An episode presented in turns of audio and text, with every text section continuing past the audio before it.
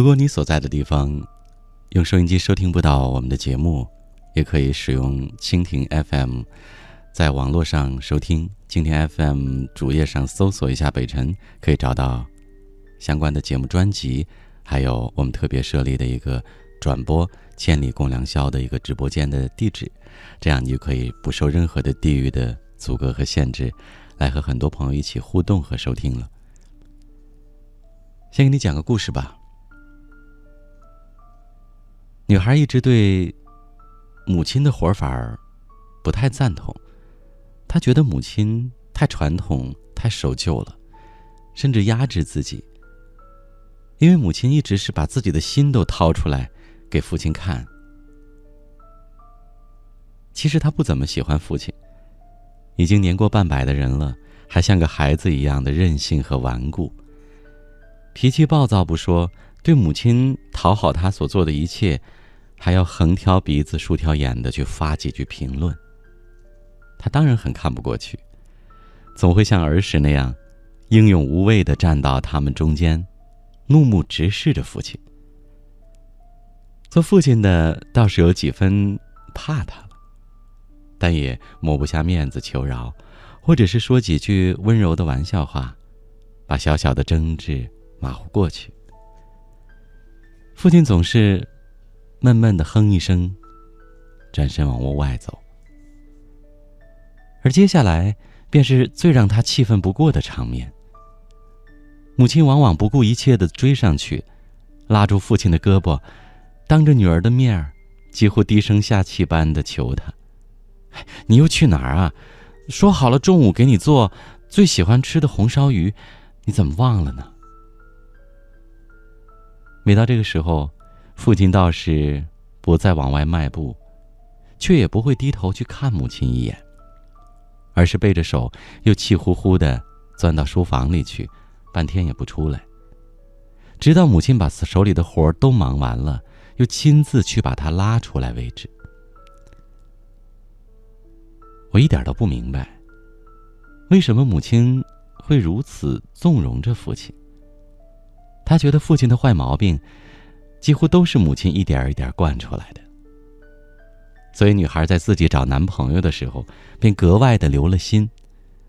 凡是这个男孩子身上有一丁点儿自己父亲影子的，一律 pass 掉。就这样挑来挑去的，一晃便到了二十八岁。一向对他的婚姻不管不问的父亲都生了气，亲自在家设宴，帮他考察一个老战友介绍过来的。优秀军官，这个军官确实很多时候都很得体，举止言行挑不出来毛病，事业上也是百里挑一的角色，却在最后与父亲下棋时，犯了他心目当中完美爱人的大忌。他竟是在未来的岳父面前逞英雄，连个小竹子都不肯让，父亲当然也是不肯相让。看着这两个臭味相投的军人，他微微一笑，便在心里又像以往一样，轻轻的把他们 pass 掉了。这一次，父亲真的就发了火，说：“你自己都不完美，有什么资格去苛求别人？”他一赌气搬到了姨妈家去，晚上躺在被窝里，向姨妈控诉着父亲的劣行。没想到姨妈却是微微的叹一口气：“唉，你不知道，当年多少姐妹嫉妒你母亲找了这么一个好丈夫。你父亲和他的顶头上司都看上了你的母亲，而且当时又是你父亲提拔上位的考察期，结果他却是宁肯当不上这个上位，也一定要把你母亲抢过来呢。他的不肯让。”不仅感动了你的母亲，还赢得了那位领导的赞赏。又有一年，他执行任务，一失足从山崖上摔了下来，全身没一块好骨头。在送往手术室的路上，怕你母亲担心，他咬紧了牙，非得和你母亲谎报了平安，才肯进手术室。其实，在大事儿上，为了你母亲，他是坚决不肯对别人忍让半步的。你母亲其实也是如此。否则，当年嫁给你父亲的就是我，而不是他了。女孩竟觉得有些陌生，像是在听别人的故事。故事里痴恋着的男女主人公，为了彼此，既会忍让。亦会坚守，不让别人一兵一卒。让与不让，其实都是为了能够一生厮守。我陪着你。在父亲没好气儿的打电话请他回去的那一刻，他才终于明白，原来一辈子的幸福不在于是否有一个完美的爱人，而是两颗心，在让与不让组合的园儿里。能否用自己的爱与温柔，宽容的将对方的棱角环住，并永不放手？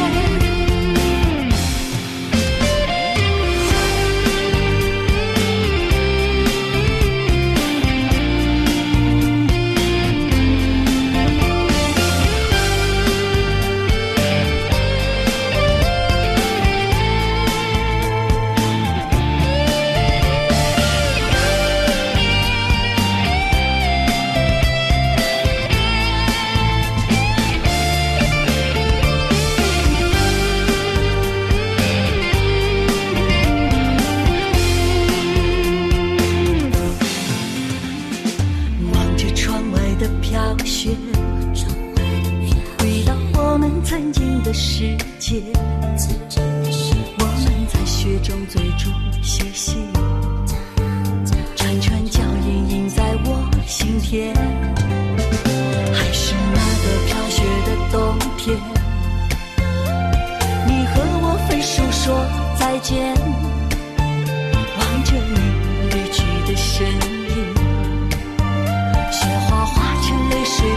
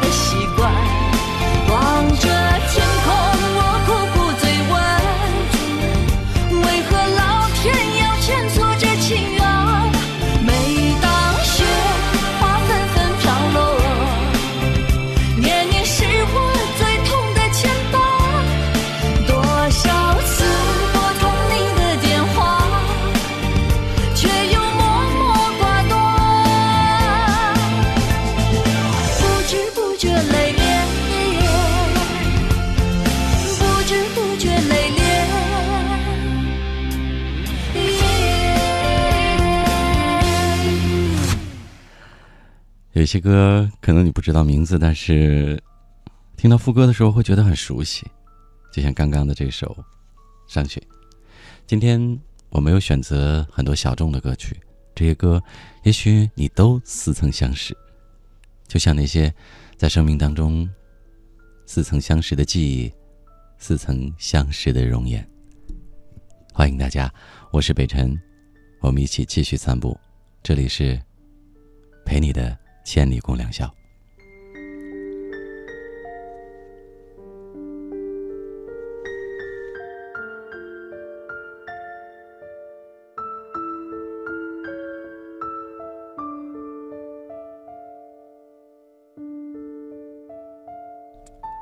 看一下很多网友的互动吧，来看看微博上大家的留言。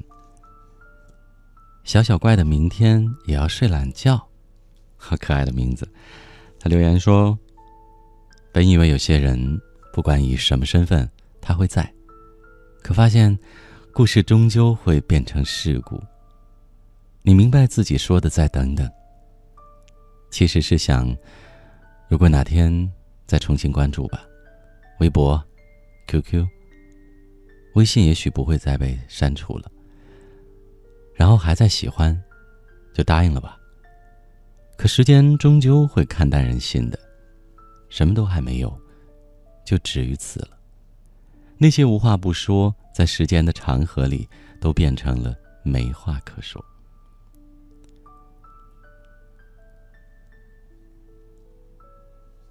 鲁家碗里的粉条留言说：“女生之间的友谊很奇怪，就比如说，陪你去上厕所，陪你去逛街，陪你去吃东西。”可是，就是这些小小的陪伴，组成了我们的友谊。在这里，我想借助“千里共良宵”这个平台，向我的一位朋友送去祝福，希望他学业有成，身体健康。对啊，女孩子就是这样的，闺蜜们黏在一起，真的发现很多女生都是结伴去洗手间的，这也是很多男生们不太理解的地方。真的，到现在我也不是特别理解。好像男孩子就很少有这样结伴去洗手间的情况，真是挺有趣的。所以很多人说，女人是另外一个星球的。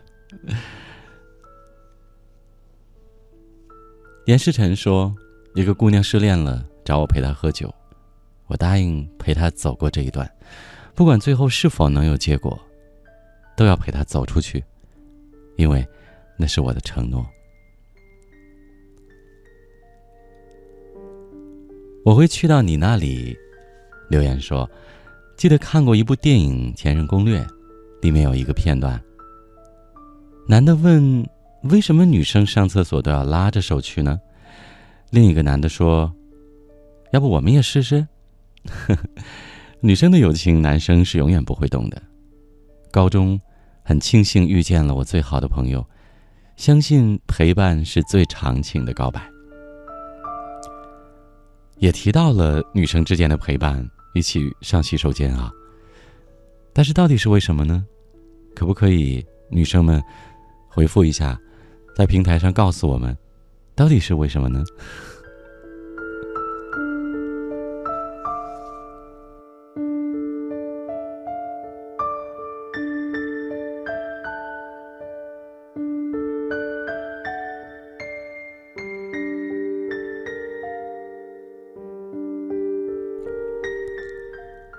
聆听最好的声音来自于广播。留言说：“我特别喜欢今晚这个话题，我的心跟着你走，和你一起实现最重的承诺，和你一起度过。”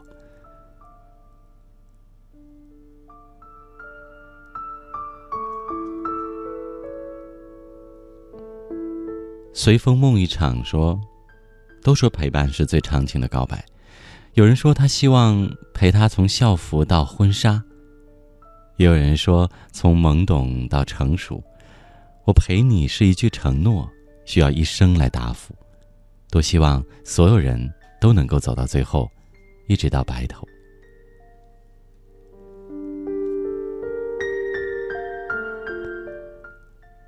阿宇推友留言说：“曾经我答应过你，陪你度过余生，这不是一句草草了事的场面话，而是我真心对你的承诺。而如今我和你幸福的在一起，回头再想想，当初的我陪你，是我对你最重的承诺。我会爱你一辈子，地老天荒。很开心当初的誓言，是他能够让我永远的爱你，也谢谢你因此而伴我一辈子。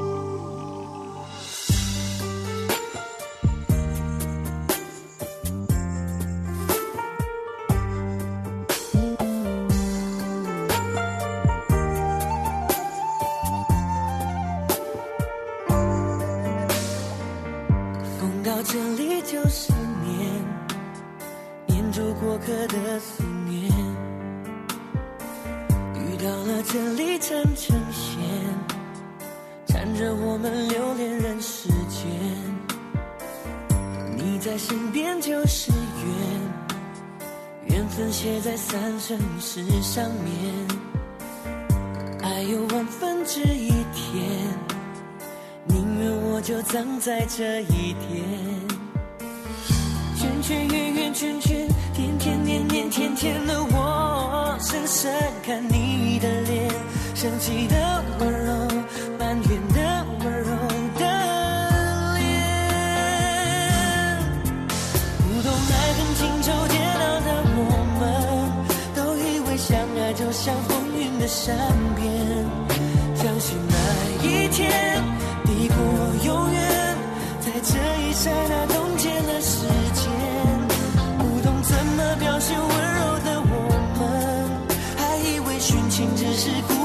转眼你就能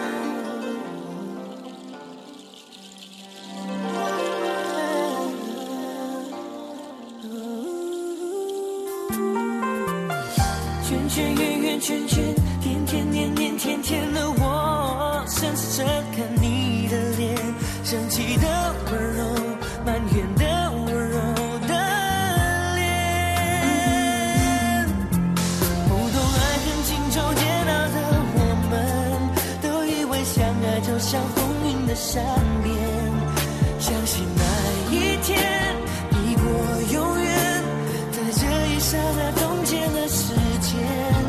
不懂怎么表现温柔的我们，还以为殉情只是古老的传言。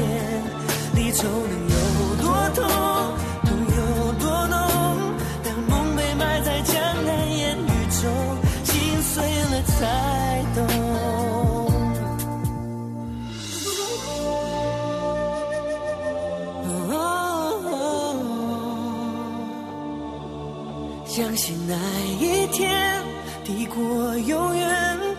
这一刹那冻结了时间。不懂怎么表现温柔的我们，还以为殉情只是古老的传言。离愁能有多痛，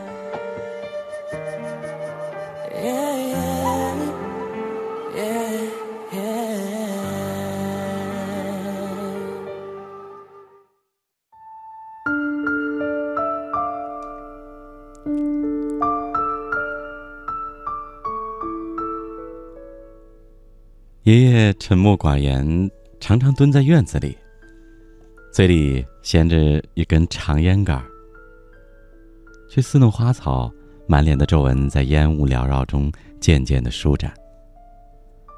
而奶奶快人快语，每每安排完家务活儿还常常的去邀一帮年纪相当的戏迷乐上一乐，锣鼓铿锵，丝竹悠扬，爽朗的欢笑声能传出很远。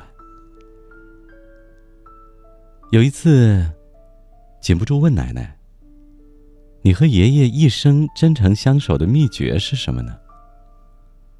奶奶没有直接告诉我。而是讲述了下面的故事。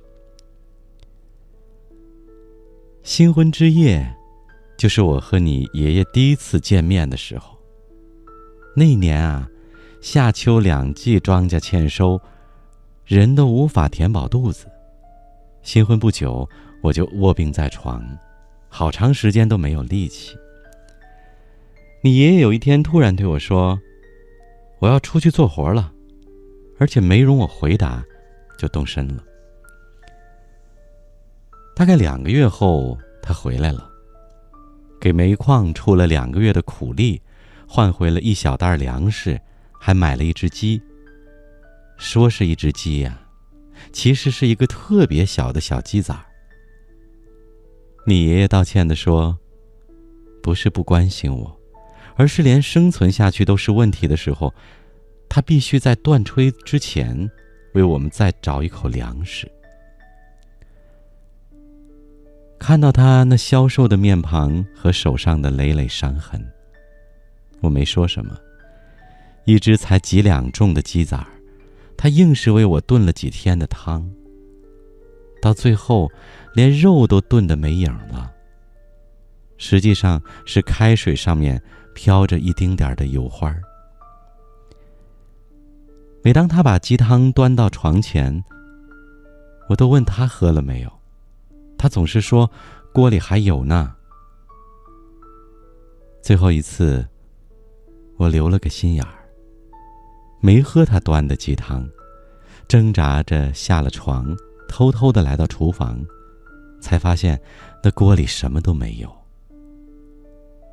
你爷爷一个人躲在灶台后，把我吃剩下的鸡骨头。嚼得津津有味儿。那刻我愣了，我大声的喊：“我让你陪我一起喝，你怎么不喝？”他居然痴痴傻傻的笑着：“这不嘛，这不陪着呢吗？你看，你吃，我也陪你吃呢。爱就是陪着，就是这样的陪着。”奶奶说起这一段，脸上总是洋溢着幸福的笑容。孩子，其实从那一刻起，我就发誓，这一辈子要好好的待你爷爷，因为在极其贫困的日子里，一个宁可饿着肚子也要为你炖鸡汤的人，他一定会一生都真爱你，把一生啊。都托付给这样的人，值。真没想到，像爷爷和奶奶那辈人，在他们看似平淡的表情背后，激情的潜流，竟是那么多的澎湃汹涌。他们的真爱，就如同那碗鸡汤一样，就如同你吃肉，我啃骨头的陪伴一样，平淡。而实在，这使我顿悟：其实不能以为每一份爱都是一个惊天动地的传说。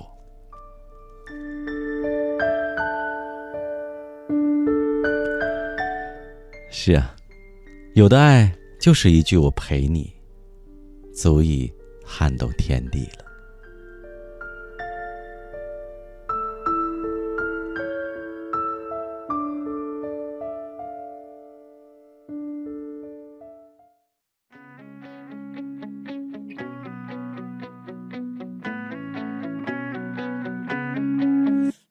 及祈祷，就开始奔跑，总觉得外面世界有多美好，用几滴眼泪才换来骄傲，我要的光荣哪怕只有一秒。角落太寂静，城市太喧闹，这世界很忙，其实我都知道。离开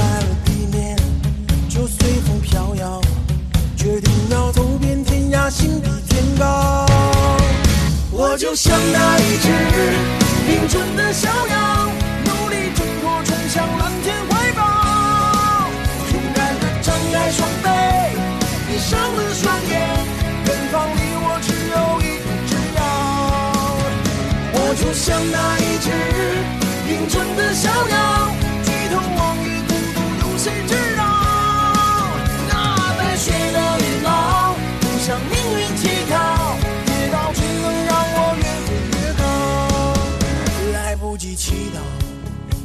开始奔跑，总觉得外面世界有多美好，用几滴眼泪才换来骄傲。我要的光荣，哪怕只有一秒。角落太寂静，城市太喧闹，这世界很忙，其实我都知道。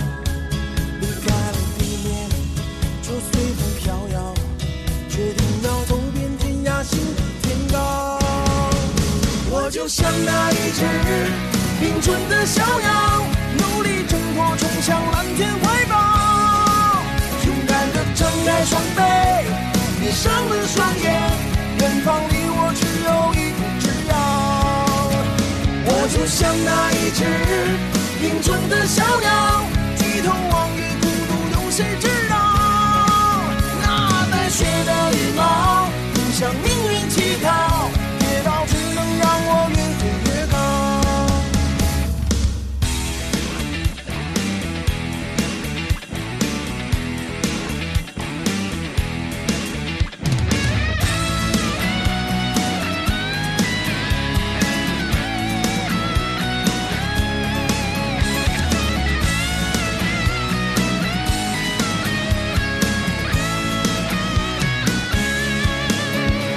就像那一只林中的小鸟，努力挣脱，冲向蓝天怀抱，勇敢地张开双臂，闭上了双眼，远方离我只有一步之遥。我就像那一只林中的小鸟，举头望月，